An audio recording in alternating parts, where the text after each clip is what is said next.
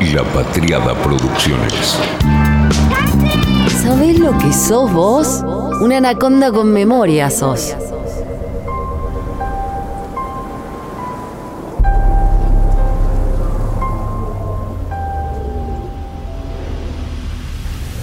La intensidad, la manija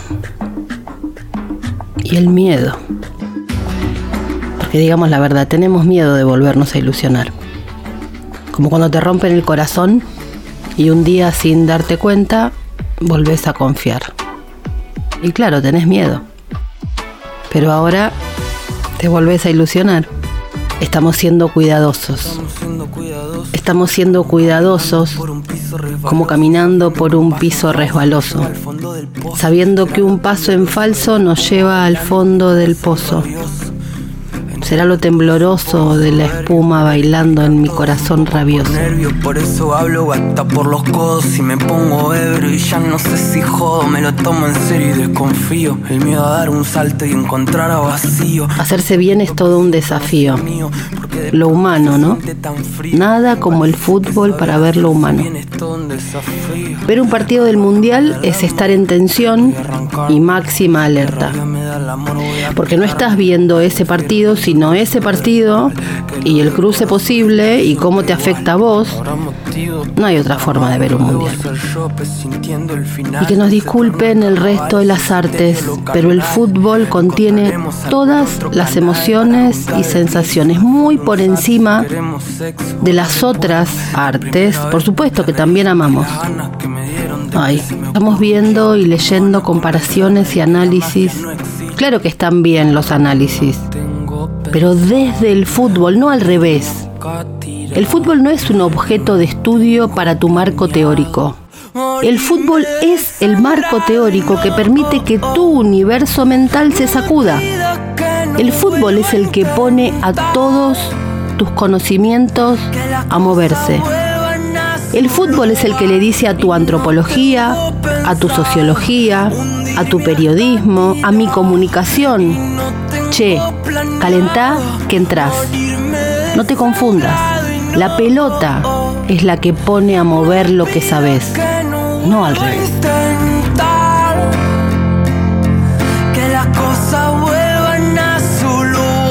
Y el mundial es el único hecho artístico de la historia que contiene todas juntas a esas emociones, ni Shakespeare. Tal vez la Libertadores, pero este Qatar en que Marruecos elimina a España y a Portugal, es decir, se carga a toda la península, le compite más que bien en suspenso y emoción y drama, por ejemplo, el penal en Porto Alegre. Y hablando de penales, el penal que le atajó el polaco de apellido impronunciable a Messi. Dos segundos en que me asusté, porque los argentinos somos muy de caernos. Un paso en falso nos lleva al fondo del pozo. Pero no.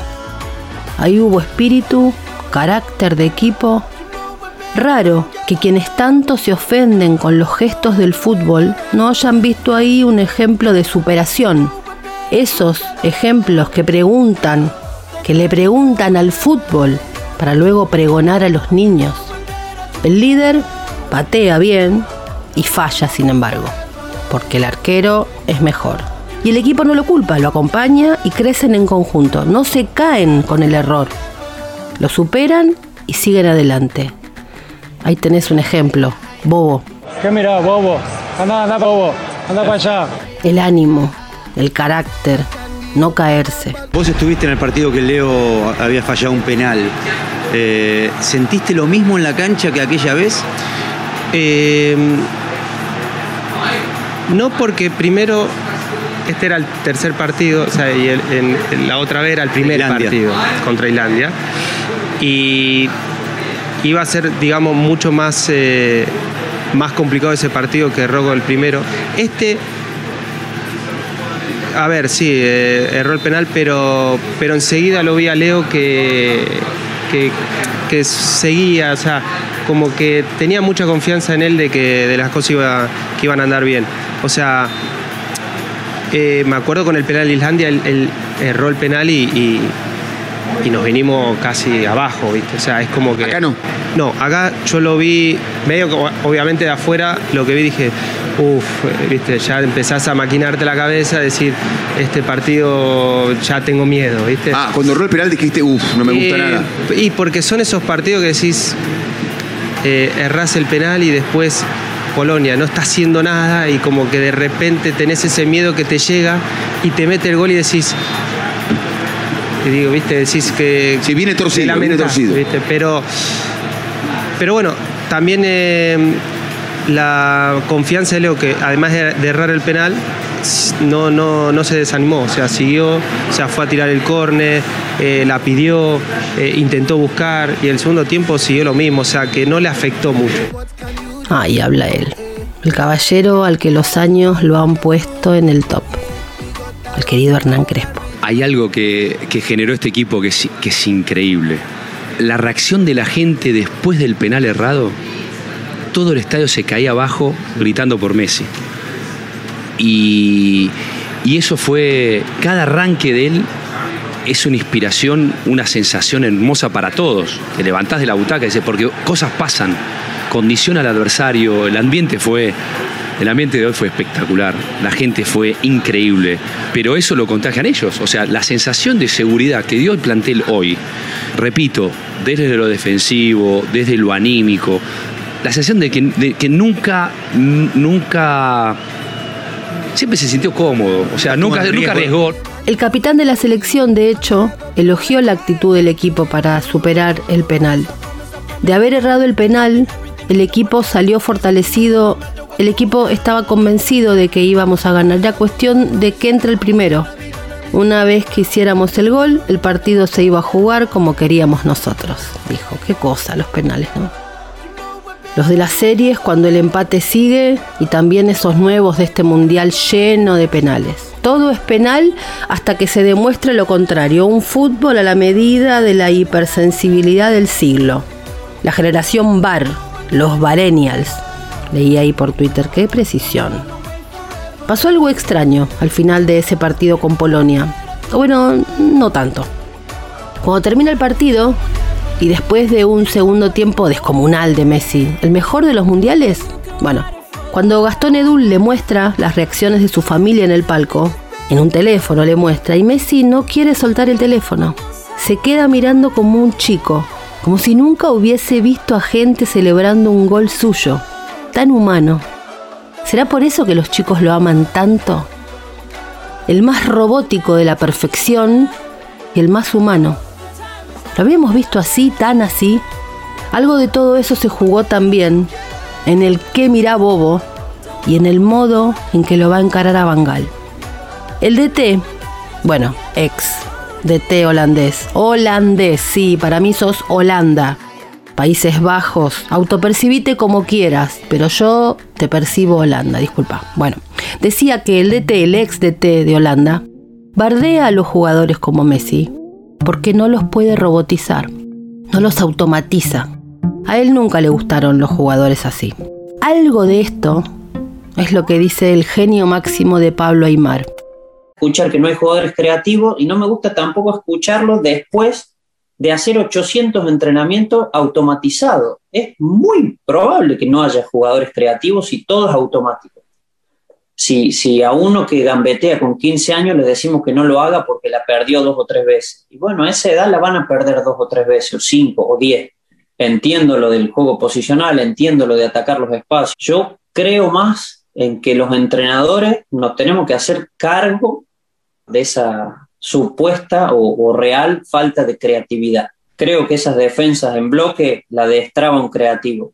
Y un creativo mete, gambetea, tiene- un creativo, alguien que se inventa algo diferente cuando todo es monótono. Y con Quique, que ahora no sé si lo estará escuchando o no, no nos llega a obsesionar porque no es para tanto, pero sí el, el hecho de crear entornos creativos, crearle la situación para que tengan que imaginar. El, fútbol es mucho de sensaciones, de imaginación, no es ajedrez. La torre no, no va siempre para adelante y para el costado. El caballo no va siempre en fútbol. En ajedrez sí, pero en fútbol no. Y hay ejemplos y tenemos ejemplos y nosotros nos reímos con los chicos porque a veces ellos tienen que equivocarse. Si nosotros solamente a esas edades jugamos tácticamente, no podemos esperar jugadores creativos. Y vuelvo a lo de la defensa atrapada ahí atrás, que está lleno de partidos que son así. Lo destraba un creativo, uno que se imagina algo diferente. Ahora, tenemos que dejarlos y permitirle, sobre todo en las edades en las que nosotros estamos, que yo estoy, que son niños, niños jugando al fútbol, equivocarse. Algo de esto es la guerra de fondo, también en este mundial. El motorcito. Lo que lo putearon a De Paul en el primer partido, ¿te acordás? Y cuando casi no juega se nos llenó el culo de preguntas. Cuando se filtró el rumor de que casi no jugaba... El motorcito. Mi motorcito, es mi motorcito. Pará, ¿y vos qué sos? Ellos son nuestros motorcitos. Estamos como muy golpeados, ¿no? Y por qué no también hartos de polarizar todo, todo el tiempo, siempre. De buscar solo los iguales a mí. Y queremos esto, ¿no? Motorcitos. El que le dice el motorcito es el sex symbol. O sea, le dice el Dibu al sex symbol, aunque desde la Copa América el psycho es mi sex symbol. Ese al que las bobas le pusieron red flag. Mira, en el invierno de 2021, cuando ya nos había conquistado el corazón, decíamos esto del querido psycho. Dibu Martínez fue el desconocido devenido psicópata preferido que nos fascinó y nos regaló memes, edición de videos, sticker y frases para bandera. Lo siento, pero te como, hermano. Lo siento, pero te como, hermano. Te ves nervioso, ¿eh? Te estás viendo, pero estás nervioso, ¿eh? Sí. Estás nervioso. Estás nervioso. Sí, mirá. Mirá que me lo que sos del Mirá que te como, hermano. Estaban re calientes ellos, el clima, el partido, los jugadores, los ánimos, hasta Messi se puso a bardear. ¿Y vas a bailar ahora? Las ganas que tiene. Mina, ¿eh? ¡Bardea ahora! ¡Bardea ahora! ¡Dale, bardea ahora! Le gritaba Jerry Mina. O bailá. Leo Messi, bailá. Bailá, pues. Bailá ahora. Baila ahora. Sí, sí, baila ahora. Bailá ahora. Cuando atajó, y mientras todos gritábamos en nuestras casas, él hizo un gesto. ¿Obsceno? Ponele. Concedemos eso. Y sí, en una cancha solemos ser obscenos. Ahora, ¿sinónimo de violación? ¿En serio? Espantadas estaban algunas. ¿Por qué siempre es desde la violación? ¿Por qué todo gesto sexual es sinónimo de violación? ¿Acaso en una relación consensuada no hay movimientos pélvicos de varones y de mujeres? ¿Acaso no vivimos como conquista que el fulanito que nos gusta nos haya dado bola? ¿Acaso nunca usamos el me lo cogí no como sinónimo ni de violación ni de cosificación, sino de alegría, felicidad, triunfo por haber sido la elegida de ese que nos gusta? ¿En serio, chicas? ¿Todo gesto sexual es sinónimo de violación? ¿Dónde nos queda aquello de mujeres liberándonos y viviendo el sexo como más nos plazca? Acostumbrar al ojo de las nuevas generaciones a mirar los movimientos corporales sexuales desde la idea de la violación es punitivista, conservador, es establecer un nuevo mandato y es victimizante. Porque es celebratorio de mujeres víctimas. Ese es el nuevo modo en que se ve a las mujeres. La mujer ahora parece que es la tragedia que vivió y no una mujer que vivió una tragedia. Y mirar todo lo sexual con ojo de violación nos coloca ahí, en el negocio de dejarnos paralizadas a las mujeres en el lugar de víctimas. Todo eso, a mí me sabrán disculpar, pero yo no veo ni feminismo, ni libertad y muchísimo menos emancipación.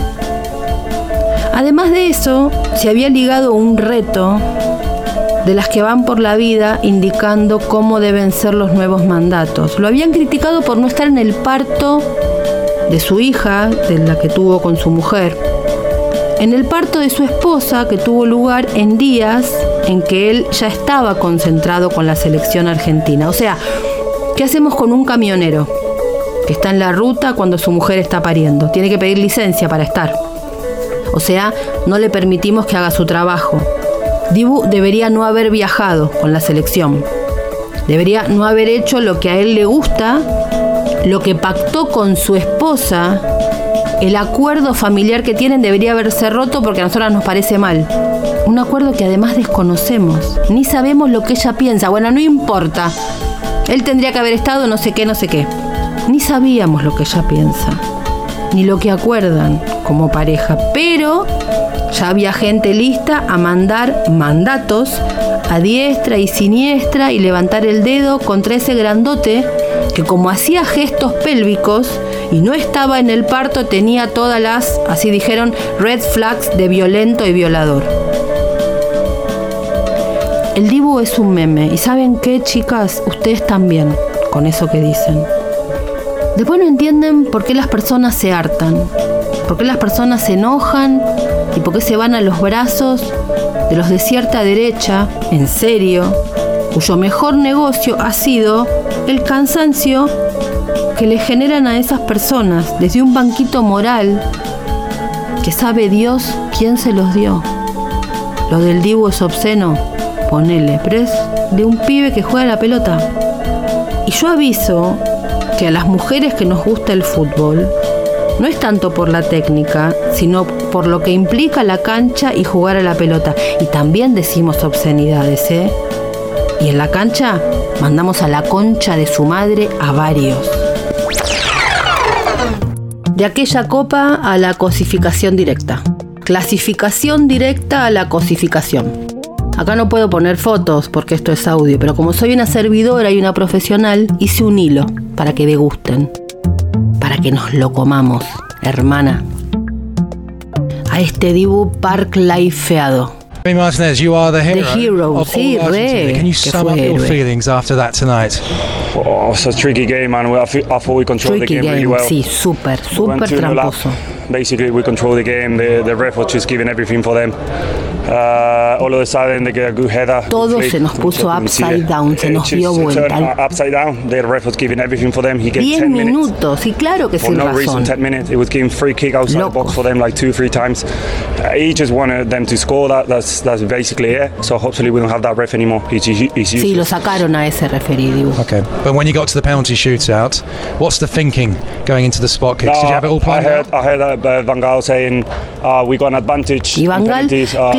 claro que to se penalties, we shut win. up, I think porque fuimos a penales y no nos ganaron.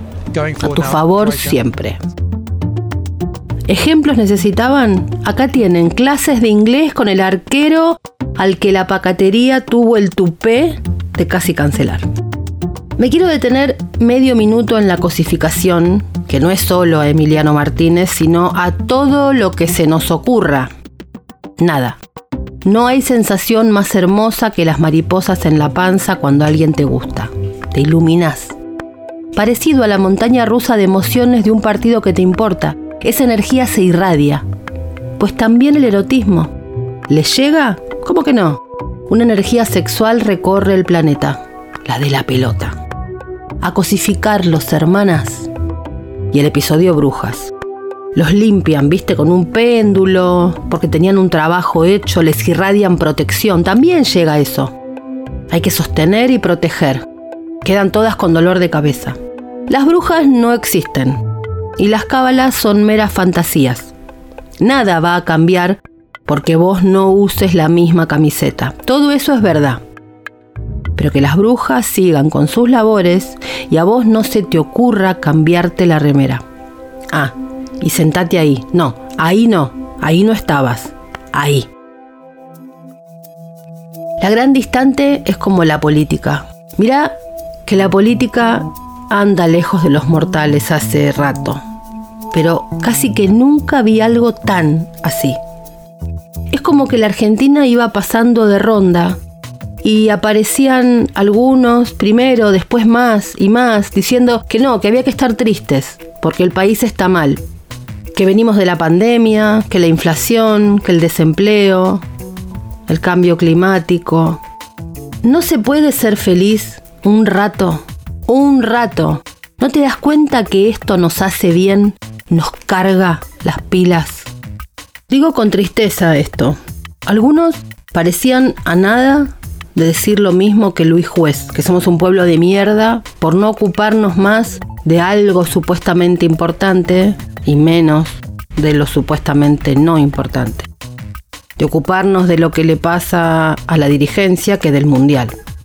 De hecho, y lo digo con más pena todavía, alguien dijo algo bastante parecido. Un muy representativo abogado sostuvo en televisión, yo no soy muy optimista del pueblo argentino. Creo que la burguesía argentina es sumamente burguesa. Pasan este tipo de cosas y no reaccionan. Lo dijo.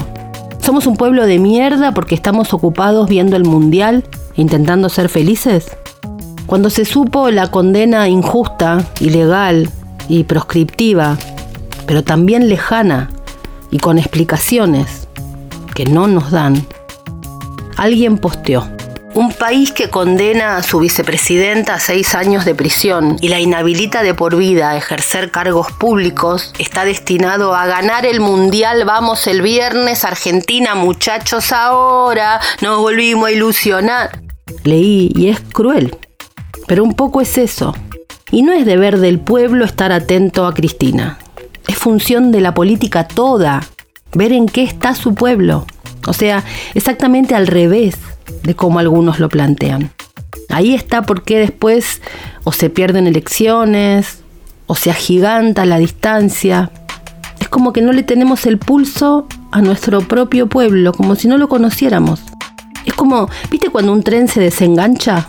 Un vagón que se pierde del resto. Bueno, algo así veo.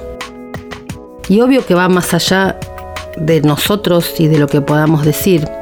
Pero es un diagnóstico brutal y me angustia. Me angustia tener toda mi atención en el mundial y ver de reojo cómo se va desenganchando ese vagón. Escucho a los dirigentes y me preocupa la lejanía. Una lejanía que lo único que hace también es dejar a la propia Cristina sola. Lo digo con tristeza. Le poníamos épica y era el fútbol. Tal vez porque el propio fenómeno no es lo que el fútbol cataliza, sino el fútbol como que se le baja todo el tiempo el precio al fútbol. Eso es como bajárselo al paso popular. Tal vez el pueblo no quiere que lo concienticen de nada, ni que lo eduquen de nada. Tal vez quiere eso. Y si quiere eso, y no lo que decís vos, tenés dos opciones. O ser efectivamente Luis Juez y decir que el pueblo es una mierda porque no piensa como vos, que es algo bastante parecido a esa pose de soberbia, de que vos le tenés algo que explicar al pueblo, nos podemos bajar del caballo, preguntarnos por qué, por qué no te acompañan, por qué, y callarnos y escuchar. Tal vez el pueblo decidió que eso no le interesa, que no es su tema, que prefiere ver el mundial. Y no es por anestesiado, sino por harto o porque en el mundial está algo importante. Quizá los hiperpolitizados gritones los cansamos. Claramente hay una persecución contra Cristina, eso es un dato. Pero ¿qué hacemos con eso además de diagnosticarlo y denunciarlo? ¿Qué más se puede hacer? Cristina hablando sola contra Mañeto, se baja el precio sola. Es como un síganme. En lugar de hacernos parte de algo, nos expulsa y nos pide que la sigamos nos pide que la sigamos en lo que ella plantea como su problema. Yo quiero que ese problema sea nuestro. En nombre de agrandar el tema, se achica la participación. Si estás acorralado porque te vienen los más altos, tal vez seguir para adelante como una tromba no te lleve hacia el área contraria. Por ahí hay que hacer un pase y que otro termine la jugada. Si sos Messi, no siempre terminas el gol. A veces lo hace el impensado Molina. Y no solo también vale. A veces tener que hacer todo simplemente para abrir la cancha y que otro haga el gol, es más gol. Es jugar con otros. Desde arriba se va a ver que fuiste vos. Pero pasala. Negociá, rosqueá, sin ir al frente directo por adentro. Abrí la cancha. Cuanto más solo o más sola estés con la pelota, más se te van a animar. No vale ser víctima y mártir más que en la individual. Vos jugás como te juega el rival, con la tuya y sin adaptarte a cómo juega el otro, te volvés en primera vuelta. A Cristina la acorralaron. La acorralaron para que se convirtiera en Menem. Senadora vitalicia y con poquitos votos, la querían así, y ella jugó la suya. Está en su ley, su paritaria con la historia. No quiso ser Menem. Pero en algún punto nos vuelve a pedir a nosotros la épica de sacarla. Cuando decidió sola, así es el vínculo hoy. Y después pasan estas cosas, un poco en chiste, bastante en serio. ¿Qué preferís, que Argentina salga campeón o que baje la inflación? Argentina salga campeón. Obviamente que Argentina salga campeón. Es lo que decíamos todos, me parece, ¿no? Eh, qué pregunta difícil. Eh, que baje la inflación. Mira, que, va, que la Argentina salga campeón a pesar de todo. La inflación después la arreglamos. Que Argentina salga campeón. ¿Vos qué preferís? ¿Que Argentina salga campeón o que baje la inflación? Por supuesto que Argentina salga campeón porque tiene que ver con la emoción. Y sí, porque no es cuestión de la economía en términos de determinismo trosco economicista. También y sobre todo es la cultura. Claro que cuando digo cultura no hablo del colón, hablo de las venas, de los vasos comunicantes de una sociedad, de lo que te da la identidad colectiva. De hecho, con Bangladesh cometimos ese error. De entrada nos gustó más por lo épico y exótico que por el fútbol. Una gran lección. Y acá también me sirve autorrobarme del episodio Copa América. Pero a veces pareciera que la pertenencia o acción o frase vinculada a la política de parte de un jugador lo define mejor que su juego en la cancha. Si miras más eso, es que no miras el fútbol. Y ojo, no me parece mal, o por lo menos, ¿quién soy yo? Pero bueno, opino que no está mal. Pero eso en todo caso no es desde el fútbol. Y pedirle a un jugador que sea de tal o cual modo para evaluarlo es tan absurdo como querer que a un cantante o a un escritor se lo quiera más por su adscripción que por su obra. Es algo bastante pobre. Ya lo dijeron los teóricos de la cultura de modo brillante. Frankfurt, Brecht, Lukács. Mucho mejor que lo vamos a decir nunca. Obvio que puede sumarle o caerte mejor a alguien por lo que dice, pero entonces no estamos hablando de fútbol. Jugar a la pelota es sobre fútbol. Y para mí es siempre desde el fútbol para pensar el fútbol. Los análisis pretenciosos no son sobre fútbol, son más sobre quién habla que sobre el fútbol. Parece un detalle, pero para mí es esencial. No se trata de ponerle lupa al fútbol para hablar sobre él sino pensar desde él para vernos, porque el fútbol también es un espejo, como el arte, no el arte de los manifiestos o las declamaciones. Una novela de época te habla de la época. No desde la sociología, digo yo, analizar el fútbol, sino poner el fútbol a la altura de una disciplina que también estimula el pensamiento. ¿O acaso alguien puede decir que ciertas jugadas de Maradona no son artísticas. Sobra gente que sobreanaliza el fútbol desde afuera del fútbol y falta gente que lo piense desde el fútbol hacia afuera. Cuando Diego murió, una persona joven me dijo, nosotros a Diego no lo tenemos tanto como futbolista, el Diego que tenemos es el no futbolista y me dice, tal vez la operación que debamos hacer ahora es poner en el centro al Diego futbolista. Que el homenaje sea volver a poner a Diego con la pelota. Me encantó. Diego mismo dijo, quiero que me recuerden como un jugador de fútbol. Y en el fondo es el debate de siempre. Si lo pudiéramos usar para algo útil, dicen los ofendidos de derecha. Otros celebran la eliminación de Brasil porque Neymar apoya a Bolsonaro. ¿Qué tiene que ver? ¿No saben hacer otra cosa? ¿Todo lo realmente humano es una excusa para hablar de ellos? Como que exprimen lo humano para que les dé la cuenta. Como si sentir en sí mismo, juntarse, emocionarse, no fuera algo bueno en sí mismo. Como si sentir tuviera que tener algún para qué de pertenencia política. El para qué es el propio fútbol. Algún lo critican porque putea contra los impuestos o por las boludeces que dijo de las vacunas, sí, ponele. Casi lo cancelan. Te caen tan fuerte con lo carcelario que nadie quiere estar ahí. Pero y dale alegría, alegría a mi corazón. ¿Qué gesto político del carajo es darle alegría, alegría a mi corazón? El stream. Qué manera de cagarnos de risa, qué gran recreo. ¿A quién me parezco? El corte Beckham. Beckham, ¿te quisiste hacer ese corte? La tóxica de Lionela Messi. Cada uno de esos recortes ya quedaron para siempre en la memoria popular. Mientras veía el streaming del Kun, pensaba, ¿y si De Paul apareció ahí para mandarnos la información encriptada? Se lo escribí a un amigo en un grupo, Shh, no decimos nada. ¿Por qué no se? Claro, nos estaba avisando que De Paul iba a jugar. Bangladesh. Qué historia lo de Bangladesh. Esto que decía antes, qué manera de bajarnos el precio y bajarle el precio al fútbol, ¿eh? Porque cometimos el error de sobreideologizar todo. Tenemos que pensar que es por la hambruna o por Inglaterra, que ok, está en la historia.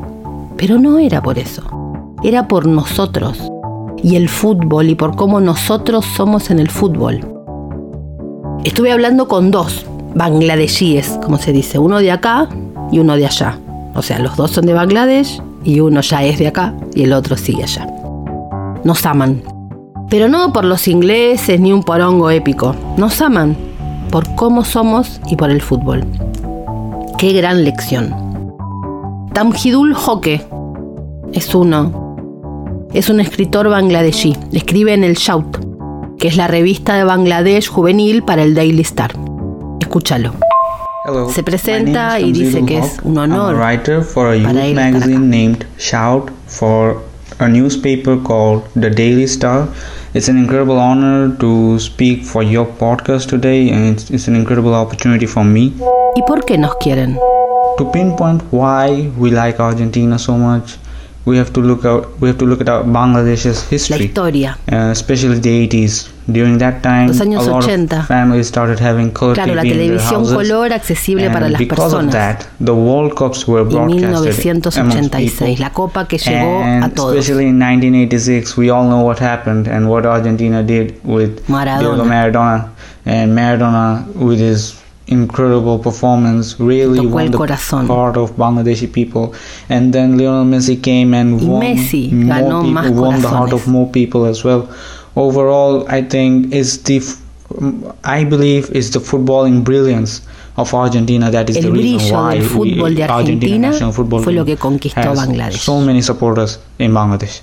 I am very, very aware Sorprendido of what's con lo going que on está on the social pasando. media with, uh, with the Argentine people and how much they're appreciating the Bangladeshi Se support. siente tan bien, I'm- dice. I- it Nos feels sentimos so tan great honrados. and We are really honored that the people of Argent- Argentina have are appreciating us and acknowledged our support. I, I'm also aware that También they con lo que opened a pasó cricket con la group fanpage de cricket. for Bangladeshi national cricket team, and that was such a lovely thing to do. We absolutely loved it, and I- thank the people of Argentina for the love and support. We were united by football. por el fútbol. This Es una relación relationship pura. That is pure. Nunca había visto algo así. it's very rare to see such a relationship. I've never seen it before. So thank thank you to the people of Argentina for back. this. We love you back. We love Amamos el fútbol, football dice. team and the country El of país, Argentina, and the la gente de Argentina de modo incondicional. And we are just we are just grateful that our people que hayan notado que estamos acá. and Argentine people. We are so Estamos agradecidos por eso. grateful for that. Es para llorar, ¿no? El otro bangladesí con el que hablé se llama Mihan y vive acá en Argentina, en Buenos Aires, y habla perfecto español.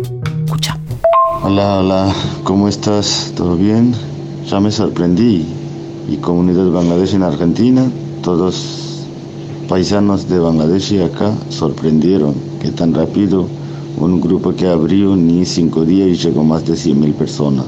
Tan activados son y gracias, gracias a todos los argentinos por apoyar nuestro equipo de cricket.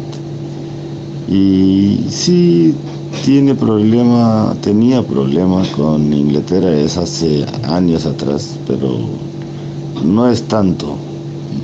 Primero es fútbol. Y primero es fútbol porque no, nos amamos a fútbol. Mucho quiero al fútbol. Sí, empezó con Maradona y Messi también. Y redes sociales sí, recién ahora redes sociales está llevando, pero igual gente cuando solamente había televisor y miraba partidos de Maradona. Y bueno, ahora sí, ahora con todo el lado lleva también. Y no sé India qué, tanto hinchas tiene de Argentina, pero no creo como nosotros, porque nosotros somos más locos de todo para Argentina, ¿viste? Somos muy locos y, ¿viste? Todos los años fue uno o dos accidentes por poner bandera y no sé si lo viste en redes sociales. Salió un chico que en 2014 de mundial y para poner una bandera en arriba de un árbol y chocó con electricidad y se perdió sus dos brazos y dos piernas. Ahora él está sin mano y sin pierna. Así es, locos somos. Y bueno, es todo por Argentina y todo por Maradona, todo por Messi, todo por selección argentina. Gracias, gracias, un gusto y gracias parte de comunidad bangladesí en Argentina. El amor, el amor arrancó con Maradona, India, allá lejos y hace tiempo. En diciembre de 2008, Maradona, ya leyenda y DT de la selección, fue a India. Fue recibido por unas 50.000 personas. Dato, las redes sociales no tenían ni un año de existencia y apenas cientos de personas estaban ahí en las redes. No era un fenómeno. No existían aún los smartphones. Diego, de todas formas, ya era viral. Fue para participar de varios actos benéficos, disputar un partido a beneficio contra el ex capitán de India, Sourav Ganguly. Puso la piedra fundacional de una escuela de fútbol, la IFS, Indian Football School, y luego visitó el convento de la Madre Teresa ya fallecida. Diego, Diego, miles salían a las calles. El auto de Maradona circulaba con lentitud hacia su hotel, tuvo que salir, aplaudir a la multitud, saludar. Después fue invitado particularmente al estado de Kerala, que es el más futbolero del país, de India, donde aman especialmente a la Argentina. A Diego lo invita un joyero de renombre internacional, Bobby Chenmanur. Diego viajaba con la excusa de inaugurar un nuevo negocio. En el negocio todavía está la foto con Maradona, por supuesto. En ese viaje Maradona se hospeda en Canur, una ciudad chiquita, chiquita para ellos, de 550.000 habitantes. Se aloja en un hotel llamado Blue Nile. Allí da una clínica de fútbol en un estadio completamente repleto. 50.000 personas extasiadas de ver a la gran leyenda de su país. Relajado, rodeado de gente, Maradona se anima a cantar el Bésame mucho, el bolero, junto a un músico local y sorprendió a todos los que estaban ahí. Durante su estadía en la India, donde se vistió con las ropas típicas del lugar, hizo todo lo que había que hacer y después Diego murió y obviamente lo lloraron y mucho. Muchos recordaban que durante la Copa del 86 se dividieron las lealtades en la ciudad. Ese mundial fue el primero que se transmitió en vivo en la India. Maradona hizo que la gente se enamorara de Argentina, dicen. Antes de Maradona y del Mundial 86, la gente era mayormente aficionada de Brasil, pero después del 86, Maradona dividió a Calcuta en dos ciudades. Calcuta es la capital del estado indio de Bengala Occidental. y los estados de Kerala y Goa son los que tienen cada vez más aficionados al fútbol en un país enamorado del cricket. Cuando murió hicieron una ceremonia junto a la estatua que habían hecho. Subhatra Dutta, que es una autoridad de alto rango en la Asociación de Fútbol de India, dijo que la conexión emocional de Maradona con los hinchas es algo único. Maradona vivió en Argentina, pero habitó en los corazones de los aficionados de acá, comentó Dutta. Sourabh Ganguly, que es el ex capitán del equipo de cricket de India y que es también un hincha fanático de fútbol, dijo cuando murió, mi héroe ya no está, descansa en paz, mi genio loco, yo vi fútbol debido a ti. En esa visita de Maradona que se hospedó en el Blue Nile, dejó una huella que hoy es visita obligada. El dueño de este hotel sencillo de tres estrellas conservó todo tal cual Maradona lo había dejado. Desde noviembre de 2012, la habitación 309 del Hotel Blue Nile de Canur se llama Habitación Diego Armando Maradona. Y está todo tal cual. Las toallas, la espina del pescado que comió, los platos, los vasos, intacta. Está abierta al público, pero es una habitación museo, por lo que nadie puede dormir ahí. Todo está enmarcado, perfectamente conservado, quien quiera puede ir y admirar el amor. El dueño del hotel, Rabindram Leimbra, todavía se acuerda del día en que Maradona entró en el edificio. Nuestro Dios entró, estaba delante nuestro. Hemos conservado los cubiertos, los artículos del baño, incluso el ramo de flores que le regalamos. Las flores están secas, pero todo está enmarcado. Le compusieron una canción a Maradona y le pusieron su nombre, no, no su nombre, su apellido, a un chico. En Bombay nacen muchos bebés, son un montón allá. Y en el 86 también nacieron muchos bebés, pero uno fue especial. Hoy es actor, muy famoso. Se llama Maradona. Maradona Revelo. Es un actor famoso, un influencer. Cuando mi mamá dio a luz, dice, cuentan que yo pateaba mi cordón umbilical. La enfermera le dijo, es todo un jugador de fútbol. Mi papá sonrió. Nació el 31 de mayo, apenas comenzaba la Copa del Mundo en México y fue anotado en el registro civil de su ciudad luego del gol de Diego a los ingleses. Aquel año, según el Registro Nacional de las Personas de Argentina, 1.174 niños fueron bautizados como Diego Armando.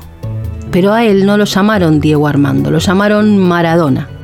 Hasta donde sé cuenta, nadie se llama oficialmente Maradona en la India.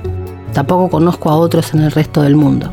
Él es integrante de Bollywood, la poderosa industria cinematográfica de la India, y hasta tuvo algunas participaciones en películas importantes. De hecho, hasta audicionó para Quién quiere ser millonario, la película de Danny Boyle.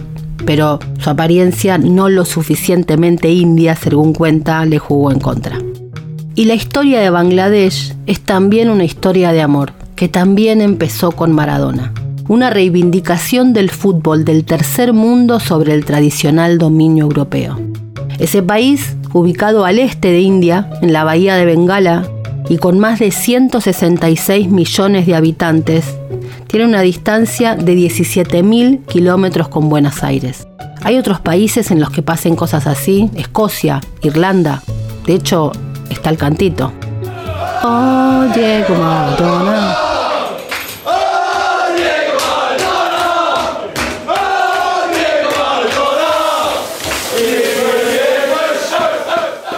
En este mundial, después de la victoria a México en el segundo partido que jugamos, vimos las imágenes de miles de bangladesíes festejando el triunfo y fueron compartidas por la embajadora de Bangladesh en Brasil, Sadia Faisunesa, que también está acreditada para Argentina. Junto con las imágenes, la diplomática resaltó este amor sin precedentes de los amantes del fútbol de Bangladesh por Argentina. Y fue que llamó a fortalecer las relaciones bilaterales abriendo embajadas en ambos países. Este fin de semana, la Cancillería argentina anunció oficialmente que iba a reabrirse la embajada argentina en Bangladesh, cerrada desde 1978. Aparajit Chattopadhyay, es un profesor de 60 años que enseña castellano en un instituto, en la capital de Bengala, y aseguró que Diego fue el responsable de la cantidad de fanáticos que hay en la zona. Argentina, cuenta, representaba el fútbol del tercer mundo sobre el tradicional dominio europeo. Maradona sigue siendo nuestro héroe y por eso está lleno de grafitis de él. Este 2 de diciembre, Rulo de Viaje, un usuario, un internauta, dice, no puedo más. Alguien en Instagram sugirió que como gesto de reciprocidad con los bangladesíes, que no paraban de subir sus videos de aliento a Argentina, que salían a las calles a las 3 de la mañana a celebrar, armara un grupo, argentinos fanáticos de la selección de cricket de Bangladesh. Ya hay 19 miembros y empezaron a alentar. Delirante. Yo me sumé cuando eran 200 y pico aproximadamente. No tengo Facebook, no uso Facebook. Tengo una cuenta que no posteé jamás nada. La tenía para entrar a los comentarios de oyentes de un programa que conducía en la década pasada. Pues por los hermanos bangladesíes lo hice. Éramos 200 y pico en ese momento, era una madrugada manija. Y hoy esa fanpage tiene más de 150.000 seguidores. Es más, ahora hay una pelea porque se metieron, por supuesto, trolls. Un periodista de Bangladesh, Davidou Sensami, hizo un video aclarando, a pedido de Albiceleste Community of Bangladesh, que los trolls no eran la mayoría de la gente de Bangladesh. Hizo un video para agradecer por el grupo, porque dice que hay gente que manda mensajes desagradables, pero que eso no representa al país. Los millones somos respetuosos y educados. No tienen idea de cuánto los amamos, dice un bangladesí de nombre Robiul Hossain y que cuenta al diario Los Andes por qué fanático del fútbol argentino. En su perfil de Twitter, Robiul Hossain tiene una foto de Maradona con la camiseta celeste y blanca. Su foto de portada es la del plantel argentino que ganó la Copa América en el Maracaná. Al lado de su nombre, Robiul tiene dos banderas, la de su país y la argentina. Él nació en Bangladesh y vivió casi toda su vida ahí, en un pueblo llamado Goshkamota, un pueblo pequeño. En 2006, ya en el Mundial de Alemania, Robiul vio por televisión su primer partido de Argentina. Fue contra Costa de Marfil, recuerda. Y dice que caminaron 6 kilómetros con sus amigos para ir a un lugar donde pudieran ver el partido. Nos encantó. Gritamos con cientos de fanáticos de Argentina. La televisión era tan pequeña que no podíamos ver. Pero cuando escuchamos los goles de Crespo y de Saviola, saltamos con una alegría inimaginable. Actualmente vive en Cape Town, en Sudáfrica, y dice que a veces mira a través del Atlántico sabiendo que Argentina está ahí cerca, al otro lado del agua.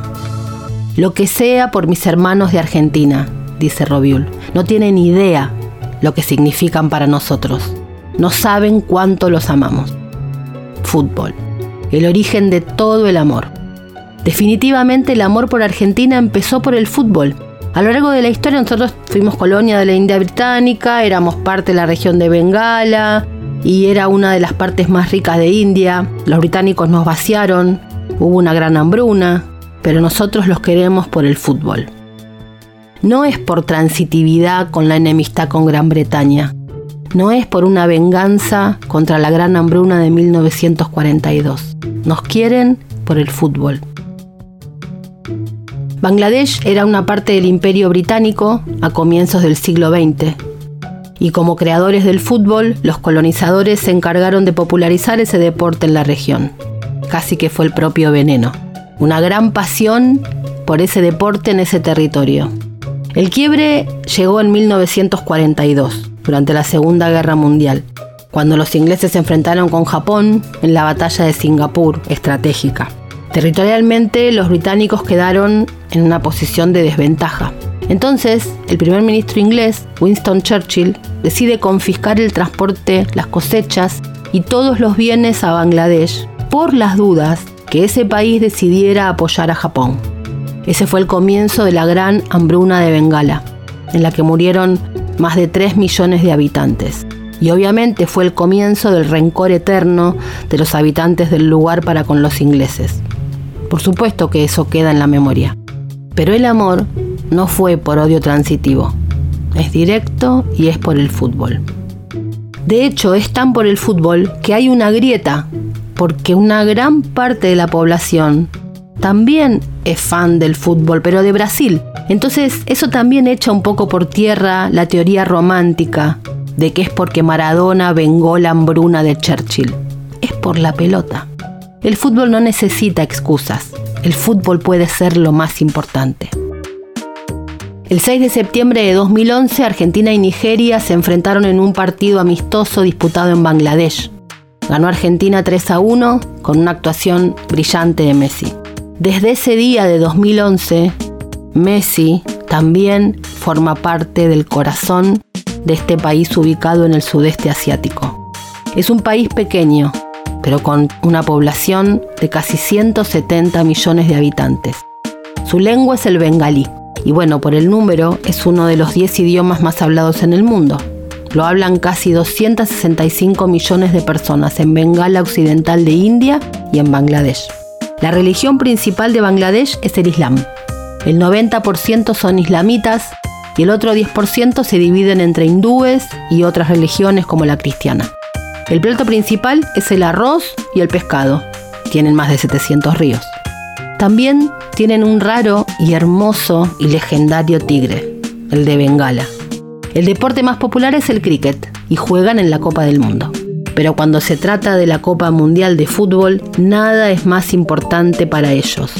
Para ellos fútbol significa Maradona, Argentina y Messi. Un amor por la pelota con 17.000 kilómetros de distancia, pero que parecen centímetros. Iba a pasar. En medio de esta locura iba a pasar. La escenita. Por eso te hablé de India y de Bangladesh. Hubo una escenita de celos. Los indios empezaron a postear que estaban entristecidos de que la Argentina no apreciara a los fanáticos del equipo de fútbol de India de cricket. Se ofendieron. Entramos en un triángulo amoroso con India y Bangladesh. Qué deporte hijo de puta y hermoso que es este. Yo soy de la época de Diego, obviamente, y las noticias que llegaban de India eran una cosa alucinante. India, imagínate, 1986. Ya es lejos hoy, imagínate en 1986, que a duras penas había teléfonos fijos y había. Maradona como abridor de fronteras. Llegaban esas cosas. Y el otro día, cuando se armó lo de festejar lo de Bangladesh, dije, mmm, esto termina mal. Los de India se van a ofender. Dicho y hecho. Y claro, si nos siguen desde cemento. Mientras terminaba de grabar este episodio, Tamhidul Hoke, uno de nuestros hermanos de Bangladesh, me escribe y me manda un link. Un link de un podcast que hizo Al Jazeera sobre por qué nos aman tanto. Dura un poco más y es para ponerlo entero, es un episodio increíble de amor.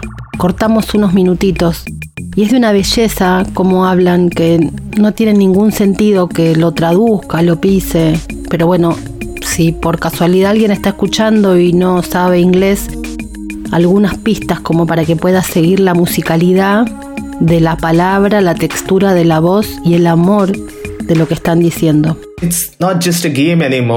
Acá cuentan que Brasil tenía un juego que era una danza.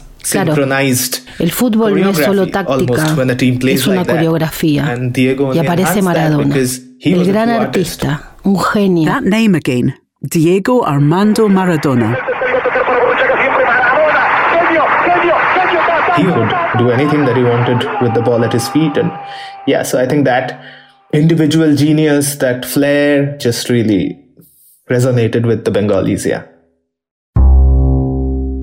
And you really have to Para entender lo que pasa con el amor hacia Argentina, hay que ir a Maradona. To understand Ahí the empieza. that Argentina in particular has over football fans in Kolkata. Una de las personas que habla en este podcast, uno de los jóvenes que habla, no había nacido title in 1986. cuando Maradona And yet, hizo lo que Maradona hizo en is the México real reason 86. he's such a huge Argentina fan. Because in Kolkata, Maradona mania is hereditary.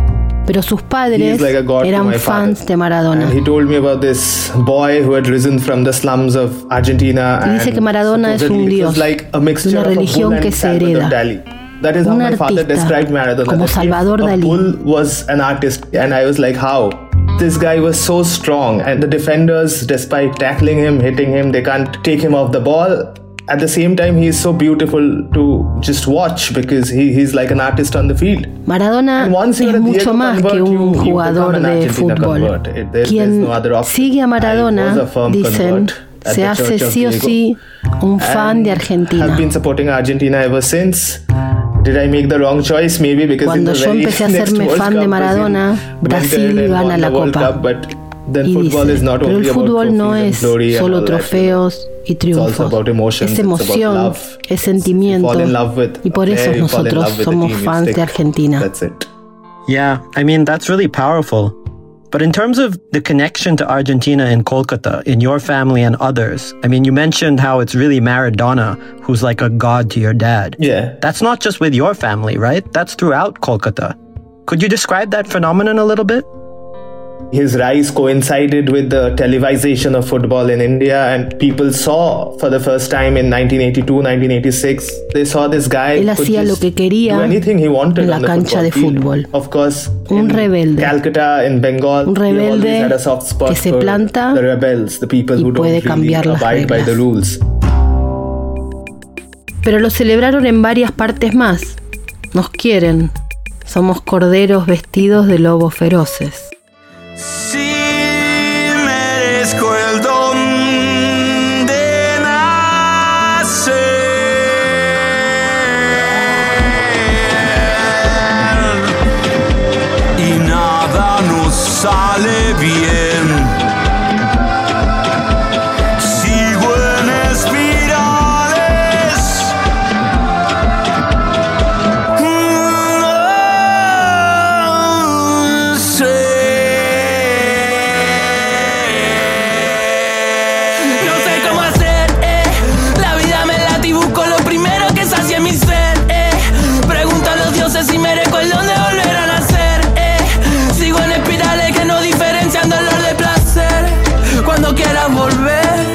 no quieras volver. Nos hacemos los duros, pero nos gusta que nos quieran. Y lo estamos celebrando. Sí, tenemos miedo de dar un salto al vacío. Parece que hacerse bien es todo un desafío. Nos quieren. Hasta Luis Enrique, con lo que nos están odiando los españoles, hasta Luis Enrique. Aprovecho para decir, dijo ahora que estamos afuera, a ver si Argentina llega al lugar que merece. Tiene la afición más pasional que se conozca en el mundo.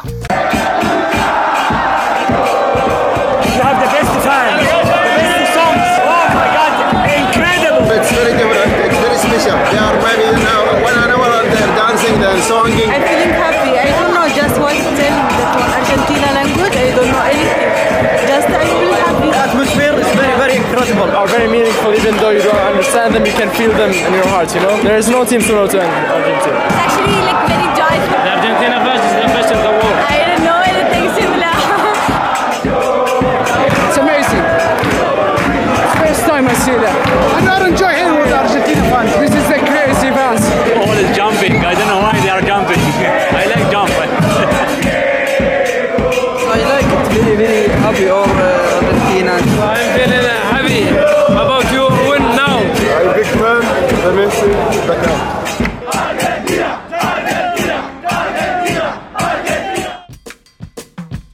Honduras, Colombia, Paraguay, Perú, Bolivia, Chile, Chile, Chile es River. Un uruguayo que dice aguante el río de la Plata, hermano, tráiganla. Haití, El Salvador. Un festejo insólito en las calles de Jamaica. Irlanda, Escocia desde siempre, Nicaragua, Guatemala, Tanzania y Mauritania. Un peruano que dice que la asistencia de Messi en el primer gol y su penal en la tanda le hizo olvidar que tuvieron un golpe de estado. Glasgow, Costa Rica, Don Omar, Daddy Yankee, Osuna, Bad Bunny, Venezuela, algunos de México, el sur de Italia, las pibas de Corea del Sur por lo del cuti con Son. Hasta Chile. Si mete Argentina, semifinalista, dale. A Enzo. Enzo Fernández, weón. No te creo, weón, no vez, no, weón, no. Ah. Dale. Da igual, loco, igual, igual, loco. Si mete Argentina, gana, weón. Dale, ¿quién va a patear, weón? Alguien, por favor. Lautaro, por favor, Lautaro. Y otra María Massa que el árbitro. De verdad, qué desastre que es. Vamos, Lautaro. Vamos, Lautaro. ¡Gol! ¡Gol! ¡Vamos! ¡Vamos! ¡Dale, dale, vamos! ¡Menos mal, weón! ¡Dale! ¡Viene Argentina, weón! ¡Chau, Holanda, weón! ¡Chau, chau nomás, weón! ¡Una juega tuvieron, weón! ¡Dale! ¡Vamos, Messi, weón! ¡Vamos, Messi! ¡Qué partidazo se mandó, weón! ¡Otra vez! ¡Dale! ¡Ay, Dios mío! ¡Argentina! Está en la semifinal, va a jugar contra Croacia. Dale, weón, vamos.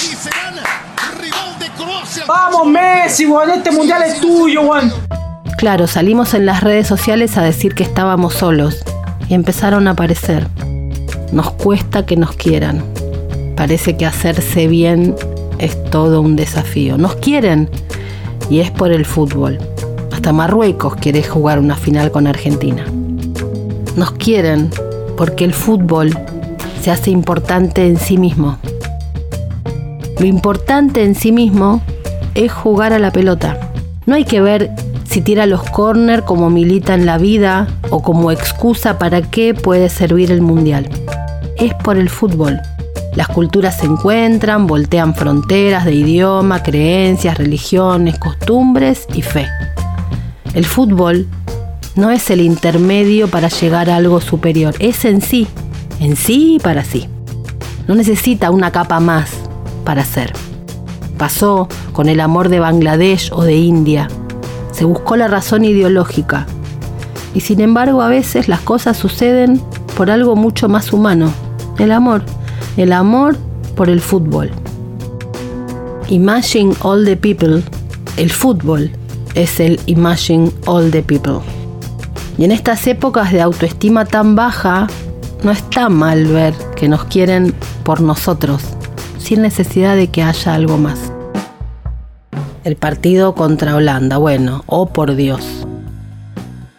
Holanda, para nuestra generación, siempre está presente, pero para otras generaciones es la novedad. Primer mundial de mi hija. Se pusieron a llorar. Estaban en casa mi hija con las amigas viendo el partido y se pusieron a llorar cuando llega el 2 a 2. Primero intenté reaccionar como mami, protegiéndolas, no lograba nada. Entonces empecé a reaccionar como futbolera.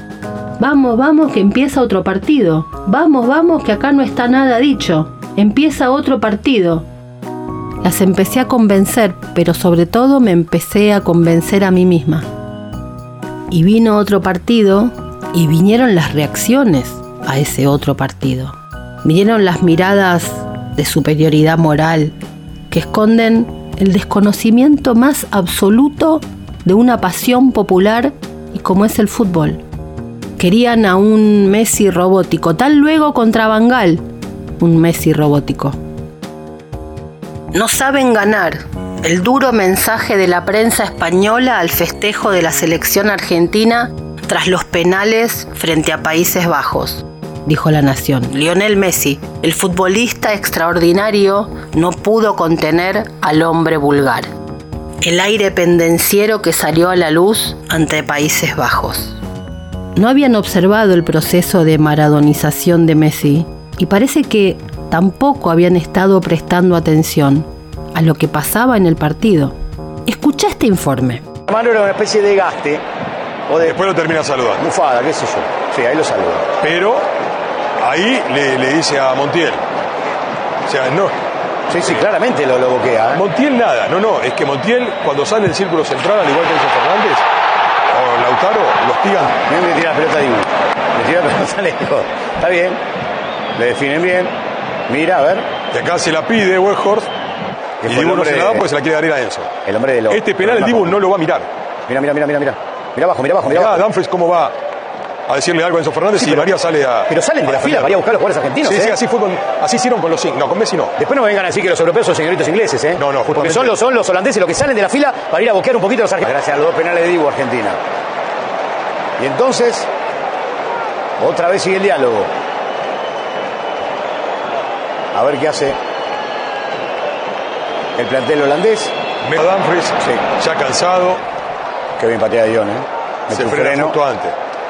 Y Mirá, mirá ahí claro. cómo lo increpan todos. Pero mirá, mirá, cómo mirá, van todos. ¡Ey! ¡Ey! Mirá cómo van todos a hablarle. Pero tres. Weghorst, Dumfries.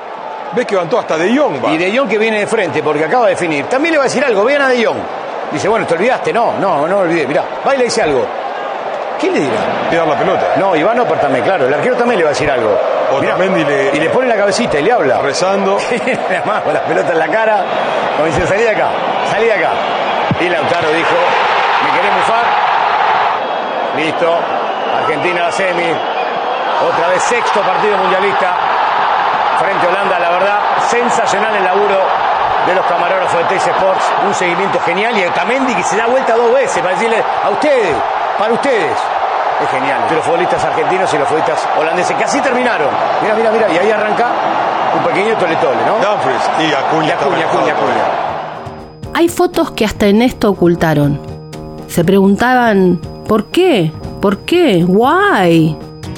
Because. Hay una razón, una razón futbolística para esa reacción futbolística de los jugadores. Y tiraron ahí con todo su odio y su ira a lo popular. No solo las derechas que buscan vaya a saber qué cosa en el fútbol para despreciar al propio fútbol. Esa lejanía, esa distancia. Me puse a hablar con Ernesto Semán, de fútbol. Lo llamé, porque habíamos estado intercambiando sobre si esto era una reacción antipopulística, antipopular, de antipopulismo. Lo llamé para hablar de populismo, pero en realidad para hablar de fútbol. El argumento antipopulista es conocido, demasiado conocido, demasiado obvio, que es que la gente no se olvide de lo importante, que no se deje confundir, engañar por el mundial y por las fantasías y por el, por el circo cuando no hay pan. Y eso es parte del argumento antipopulista siempre, ¿no? La posibilidad del engaño de las masas como pueden ser este, desviadas de sus intenciones originales y es una- un discurso común en los antipopulismos de izquierda o de derecha, lo que nosotros vivimos en Argentina, sobre todo de, de derecha, que es la, la- pero, pero aparece muy, muy claramente en, el marxismo también, la falta de una conciencia clara de los intereses de los grupos subordinados, trabajadores o lo que fuera. Ahora, lo más interesante para mí es, es- otra cosa, que es la, la defensa eh, populista, por una manera, contra eso, recae en el mismo problema que critica. ¿No? Porque la, defensa eh, populista es, no, la gente no se olvida de lo importante. En el fondo lo que sigue habiendo es la idea de que lo importante es otra cosa. De que lo importante eh, es la economía, lo importante es el juicio Cristina, lo importante es ir a trabajar, lo importante es ser explotado, lo importante es ser productivo, lo importante es estar todo el tiempo pendiente de las precariedades y de las, de las multitud de inequidades a las que somos sometidos y que, y que la cultura del fútbol muchas reproduce por otra parte. Este, eso es lo importante, ¿no? Pero en la mirada, uno lo ven en algunos discursos, creo que no sé si Cristina dijo algo, este, pero en los discursos populistas en general, la mirada es que el mundial abre un espacio de excepción, ¿no? Como el carnaval, un espacio de excepción donde la gente efectivamente se puede ocupar de lo no importante, distraerse un poquito. A mí lo- me pare- me parece que tiene dos problemas importantes eso. Uno que es que es medio psicótico y psicotizante, que es que en general los mismos, los mismos voceros, las mismas voces que narran la idea de que des- después la gente se va a volver a ocupar de lo importante, siguen situando aquello que es importante como aquello que después, a la hora de, hacerse cargo de eso, las masas están exclu- excluidas del proceso de toma de decisiones. Lo importante es la economía, bueno, pero al momento de tomar esas decisiones, ¿quién se encarga de ver en qué momento se estabiliza la economía, bajo qué medios, qué es lo que se prioriza? Eh, ese es el momento en el cual tenemos que decidir los que sabemos, porque es lo importante. o los técnicos, o los que tenemos posiciones, en, un caso los técnicos, los que tenemos posiciones de liderazgo o responsabilidad civil o institucional en el otro. No se olviden de lo importante, pero tengan en cuenta que cuando, cuando se recuerden de lo importante no van a poder decidir sobre eso. Y, y la otra, que me parece más preocupante todavía y más de fondo, es la fetichización de la explotación. ¿No? y la cultura del trabajo. La idea de que todo el resto de las cosas que hacemos eh, no son las importantes. La idea de que ver un partido de fútbol, salir a jugar a la pelota, o quedarse ¿viste? charlando con tu mujer, o ir a comer con amigos, cocinar un plato de fideo, eso no es lo importante. Lo importante es hacer todo el resto que te reduce a, a, cinco minutos, si es que, en el mejor de los casos, poder disfrutar de las cosas. La idea de que lo importante es ser productivo y no al revés, eh, que lo, importante es, es, abrir y crear y generar las condiciones para que nosotros podamos hacer todo lo otro, todo lo que tiene que ver con el placer nuestro, que no podemos hacerlo porque lo no importante está irresuelto porque hay un montón de inequidades, de formas de explotación, de redistribuciones de, de, desiguales y, y, y, de forma explotadoramente desiguales de recursos simbólicos, políticos, económicos eh, y culturales que nos arrinconan y nos fuerzan en realidad a tener que ocuparnos, a tener que tener la cabeza pensando, a tener que tener las horas que tengamos de trabajo dedicadas a resolver todas esas cosas para que lo que en verdad es importante la posibilidad de realizarse uno como persona, que a veces puede ser haciendo algo productivo, pero no necesariamente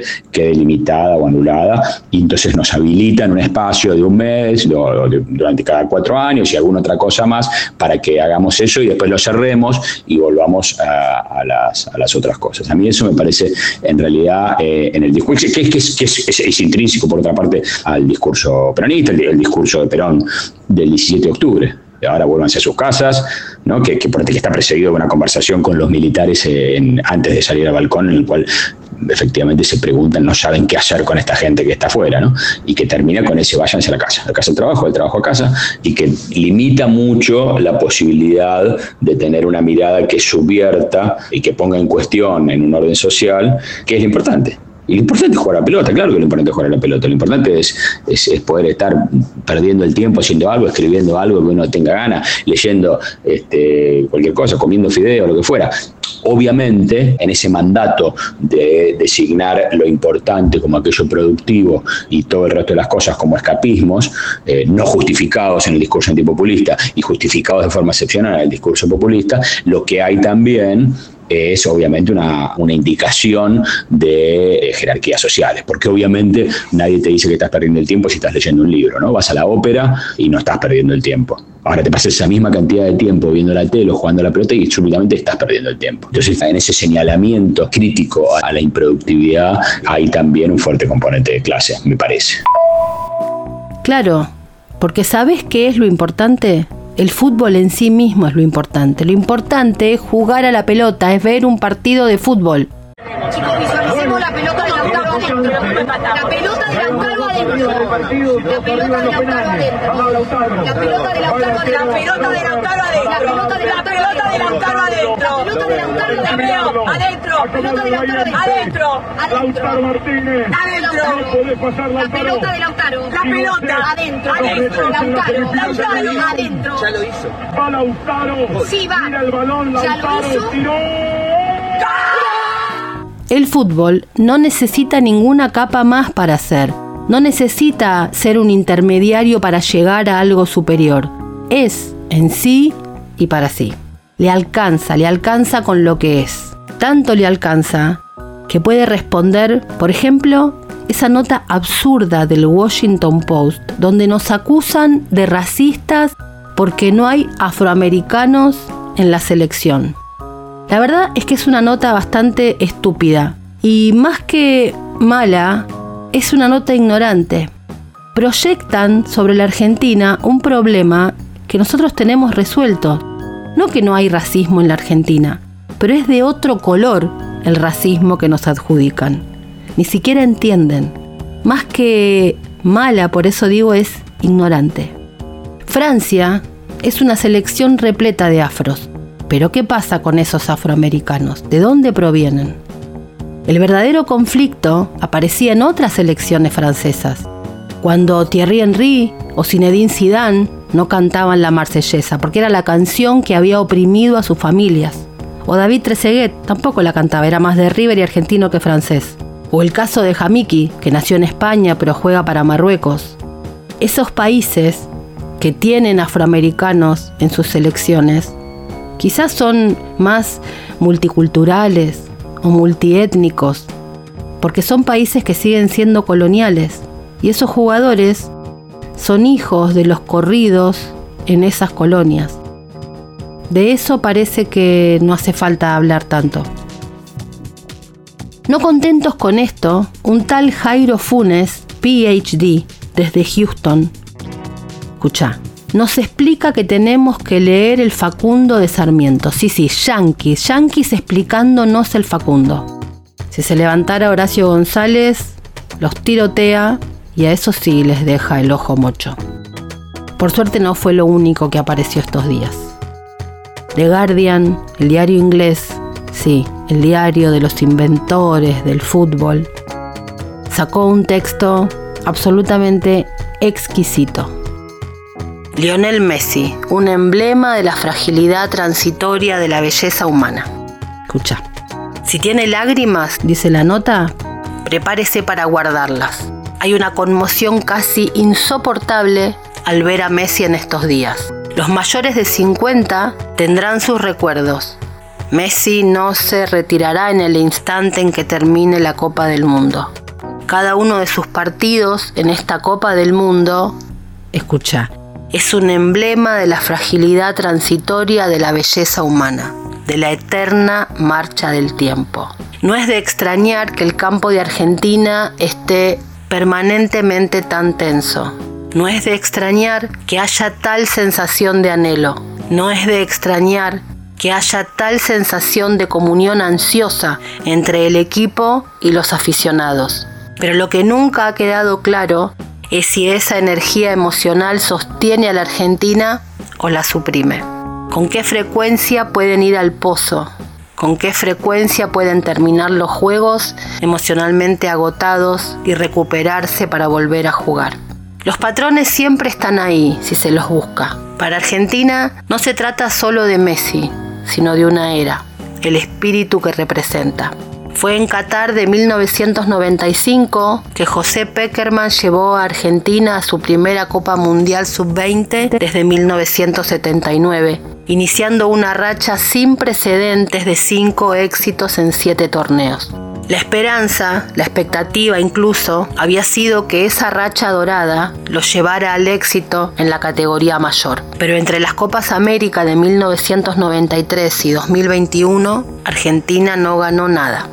Solo quedan en el grupo tres jugadores que formaron parte de aquellos éxitos juveniles. Messi, que ganó en 2005, el Papu Gómez y Ángel Di María, que ganaron en 2007. Y sin embargo, permanece la influencia de Peckerman, quien creía que no solo estaba desarrollando a un jugador, sino a una persona, y cuyo enfoque era mucho más holístico que solamente centrarse en el fútbol. Fue él quien como seleccionador nacional eligió a Messi para su primer mundial mayor en 2006, mientras que el actual técnico, Lionel Scaloni, y dos de sus asistentes, Pablo Aymar y Walter Samuel, formaron parte del equipo de Peckerman que ganó la sub-20 en el Mundial de Malasia en 1997. Fue en Qatar donde efectivamente comenzó esta era del fútbol argentino y el sueño. 27 años después, será en Qatar donde alcance su gloriosa apoteosis. Por eso exige la inspiración de Messi, Siempre ha sido un jugador que trabaja a su propio ritmo y a medida que envejece, la tendencia a caminar casualmente, evaluando las debilidades de los opositores, se ha vuelto más pronunciada. Hace ocho años, hace ocho años, Luis Vangal detuvo con éxito a Messi en una semifinal de la Copa del Mundo al hacer que Nigel de Jong lo marcara. Pero Messi en estos días es mucho más difícil de marcar, porque es un duende que flota en la periferia del juego hasta que llega el momento adecuado. Se puede marcar a un hombre. Es mucho más difícil marcara un fantasma. Así vino el pase a Nahuel Molina. Fue un fantasma. Se ve desde arriba y ahí se entiende la jugada. Siempre tuvo Messi ojos a los costados, ¿no? Para ver lo que transcurre a su alrededor. Sabíamos que Messi tenía ojos atrás para saber cómo escaparse de quienes lo marcaban.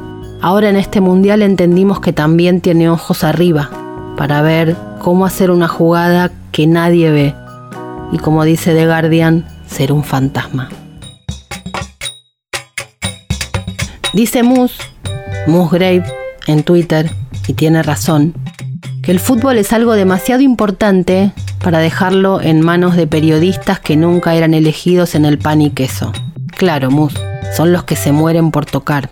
Son los que no percibieron la sutileza de su propia forma de maradonización en Messi. Lo que ya se había visto en la Copa América, el líder, no por comparación, sino por su propio plus de irreverencia, que quizá también se lo dio la edad. No, no, estoy recaliente con esto. Ahí, no se puede hablar de la maradonización. ¿Sabés lo que quieren hacer con esa división? Quieren separar a Maradona de Messi, quieren romper el, legado, porque con Maradona, eh, con los exabruptos, en el fondo, en el fondo, en el fondo, es la adecuación progresista del título de la nación con lo de la vulgaridad. Quieren cortar la línea San Martín Rosas Perón que se está construyendo con Maradona con Messi, que no es compararlo, es otra cosa. Estoy recaliente. No, no, ni siquiera, yo, no, yo ni siquiera creo eso, porque el carácter lo demostraba en otro lugar, solo que ahora está en otro proceso de su vida. Entonces, lo digo súper en serio esto, vos sabés que yo hablo del fútbol en serio. O sea, es, es la, la cosa dialéctica, negar, negar que uno abreva en otro es pensar que las cosas empiezan en uno. Entonces, cuando uno dice, por lo menos cuando yo digo se maradonizó, es en el sentido de que llegó un momento de su vida que lo puede hacer. Antes él no podía hacerlo, probablemente porque Diego estaba vivo también. Entonces, es una es, como es como cuando discutimos ponerle lo de las verdes, ¿viste? Que decimos ellas creen que inventaron el agua tibia. Es eso, o sea, justamente reconocer que el tipo está reconociendo que él viene de un lugar en su forma de, gambetear y ahora encima en el modo en que se expresa. O sea, es como, es muy de este, también la gente que critica eso me parece que es muy como, muy de este, muy millennial, ¿viste? Entonces, ay, todo les parece que, ay, todo les molesta. Dale, hermanos, hay un proceso histórico y en ese proceso histórico, en este caso del fútbol, Messi es hijo de todo eso, tiene la la perspectiva y la corrección de Aymar, que Diego no tenía porque no era un tipo sistemático, y ahora agrega la maradonización en ese sentido, digamos.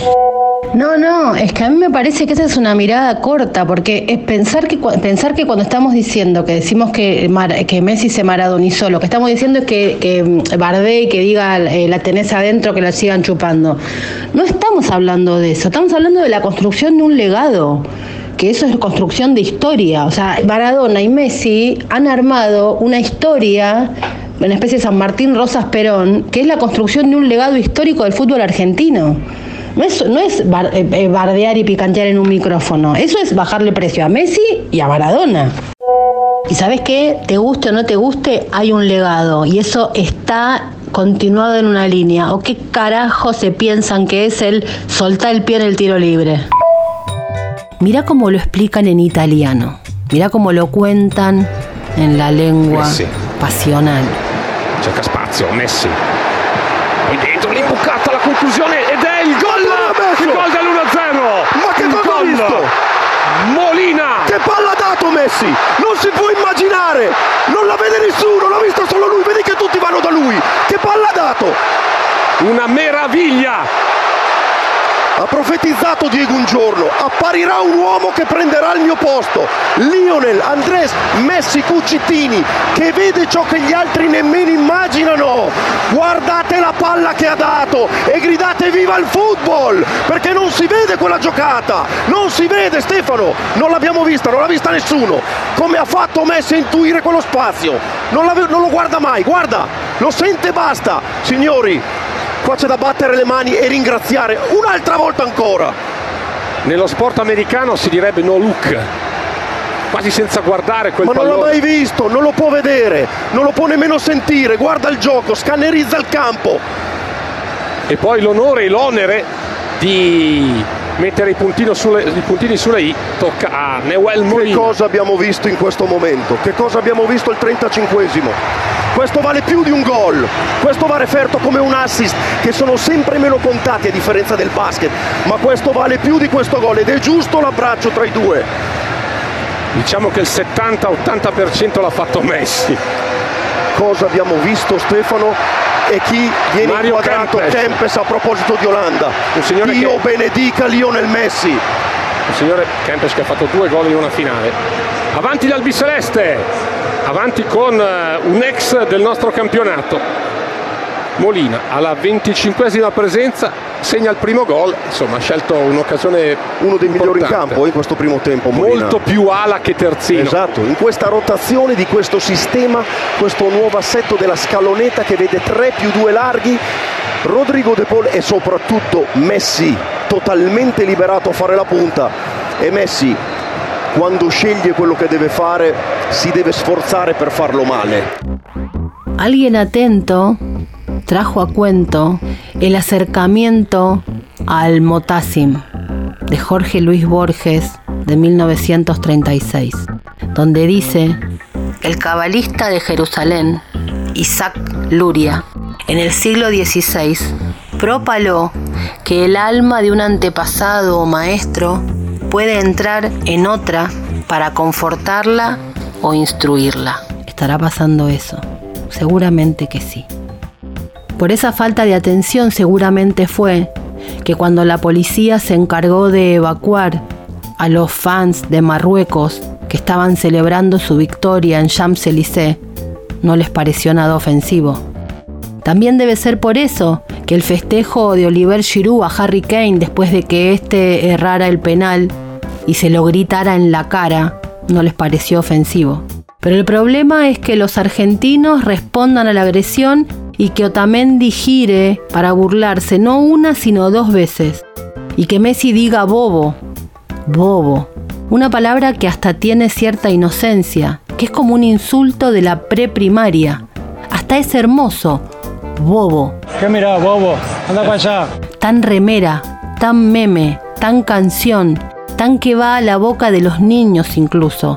Bobo, tan musical tan chacarera. Que mira, bobo, que mira, anda para allá, que mira, bobo, que mira,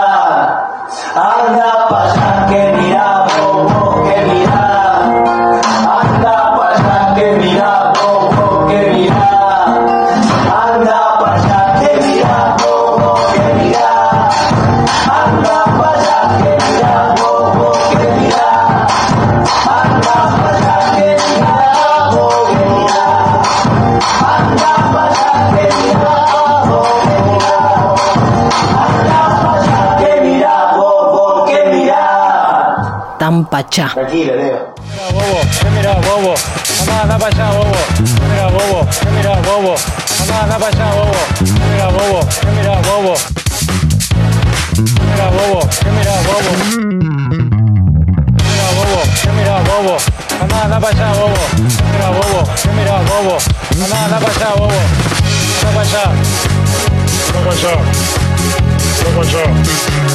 Anda para allá tan chiste, madridistas ofendidos, que no les molestaba cantarles encima a los alemanes en la Eurocopa del 2008. Para ofendidos que reivindicaban la foto de Messi y Neymar en el Maracaná. Porque ahí hubo códigos futbolísticos que no se rompieron. El que ganó, ganó bien y el que perdió, perdió bien. Buenos perdedores y Argentina buena ganadora. ¿Qué es lo que no toleraron? La irreverencia, de no actuar como súbditos, que se plantaran ante un poderoso en carácter, que si lo hacen equipos del sur es falta de respeto. Tendría que haber dicho como, como el meme, ¿qué observás, persona de poca sabiduría? ¿Qué observás? Dirígete hacia aquella dirección, ve hacia allá, palurdo. No, bobo, nos enojamos. ¿Qué es lo que los enojó? El enojo de quien supuestamente no corresponde que se enoja. Y todo sin una sola S. En argentino, en rosarino, desde el corazón de la pelota. Hay una foto, una foto que será historia. Emiliano Martínez tirado boca abajo sobre el césped, esa enormidad de cuerpo en cruz, agotado sobre la cancha. Messi viene corriendo cuando se desvía del grupo para ir a abrazarlo a él. Es una foto para la historia. Pero hay un dato más en esa foto. Un dato más y que no es menor. Y que un poco explica por qué este grupo de jugadores de fútbol emociona, contagia, contiene y nos equilibra también. Esa foto tiene un dato. El otro que corre detrás de Messi es el tipo al que el Dibu Martínez, entre todas las comillas del mundo, le sacó el puesto. El que corre atrás es Franco Armani. Corre feliz y se ve después en los videos que lo abraza a Dibu, absolutamente fascinado con lo que pasó. Franco Armani es un arquero estrella, que me lo vas a contar a mí. Y sin embargo ahí está, sin haber jugado ni un minuto y disfrutando con sus compañeros. Esa generosidad, ese compañerismo de Armani, solo puede darse si en un vestuario las cosas funcionan como tienen que funcionar. Ustedes, los que andan buscando ejemplos, ahí tienen un ejemplo. Ese es un ejemplo, si tanto les importa buscar ejemplos en el fútbol. No saben ganar, dice la nación que dijo la prensa española. No saben ganar. Todos recordamos la foto de las risas y los abrazos entre Neymar y Messi en el Maracaná. Todos nos dimos cuenta que los amigos juegan al fútbol y mantienen los códigos del fútbol. No saben ganar. Todos nos dimos cuenta. Scaloni también. Bueno, ya que está, aprovecho para un poco zanjar el tema. El partido del otro día se jugó como se tenía que jugar, tanto del lado de Holanda como del lado de Argentina. El fútbol es esto, el fútbol hay momentos que, que tenés que defender, hay momentos que, que tenés que atacar, hay momentos que, que pueden pasar las cosas como el otro día, que el partido se ponga difícil, que haya discusiones, que haya lo que sea, pero ni más ni menos que eso. Hay un árbitro para impartir justicia y, y creo que tenemos que sacar un poco ese tabú de que nosotros somos esto. Nosotros sabemos perder y sabemos ganar. Perdimos con Arabia el primer partido y nos fuimos calladitos al hotel a seguir preparando lo que venía. Ganamos la Copa América en Brasil y creo que se dio la imagen más linda de deportividad que puede haber en el mundo del fútbol con Neymar, con Messi, con Paredes y con otros jugadores sentados en la escalera de, del túnel de vestuario del Maracaná. No, yo no compro esa de que no sabemos ganar. Eso tenemos que sacarlo, desterrarlo, porque un poco de orgullo tenemos que tener. A horas de un partido, cierro este episodio con quien corresponde, con el hombre que lleva la estructura psíquica de la patria, con el DT de este gran momento de nuestras vidas, hablando del líder. Lionel, aquí, Hernancito para Doble Amarilla y 10 por Radio. Un mundial siempre es especial, bueno, dicho por él mismo, este sería el último de Leo Messi, esperemos todos que no, pero sería el último. Te quiero preguntar si eso le da un condimento especial para vos como entrenador, dirigir a Messi en su último mundial, para ustedes como grupo, y qué significaría llegar a lo máximo justamente con toda esta situación y, y lo que significa Messi para ustedes y para el pueblo argentino. Gracias. Bueno, en principio eh, vamos a ver si, si sigue jugando o no. Eh, vamos a disfrutarlo todavía, que, es lo, lo, mejor que nos puede pasar a nosotros y al mundo del fútbol. Y en caso de que vaya bien, eh, nos va a ir bien a todos, no solo a él, y está, está todo un país detrás. Pero bueno, queda, queda mucho camino todavía, queda recorrido partidos muy, muy difíciles de mañana y en el cual hay que centrar toda nuestra fuerza en eso. Toda, toda nuestra fuerza en eso.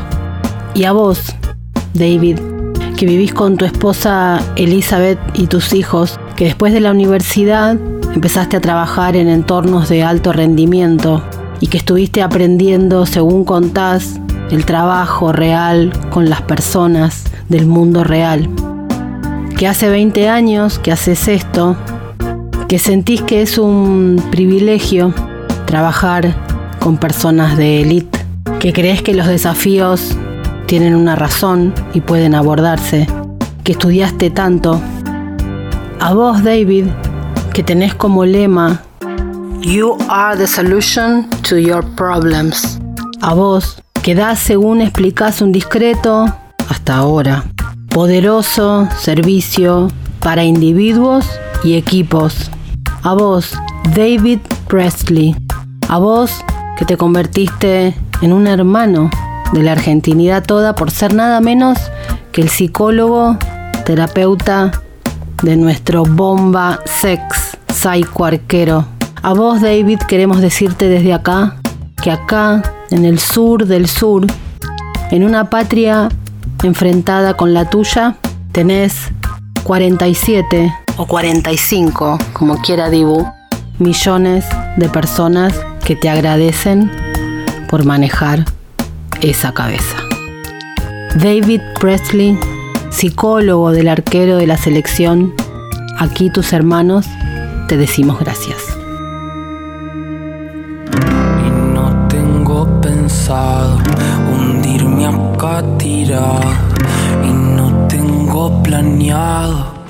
need a man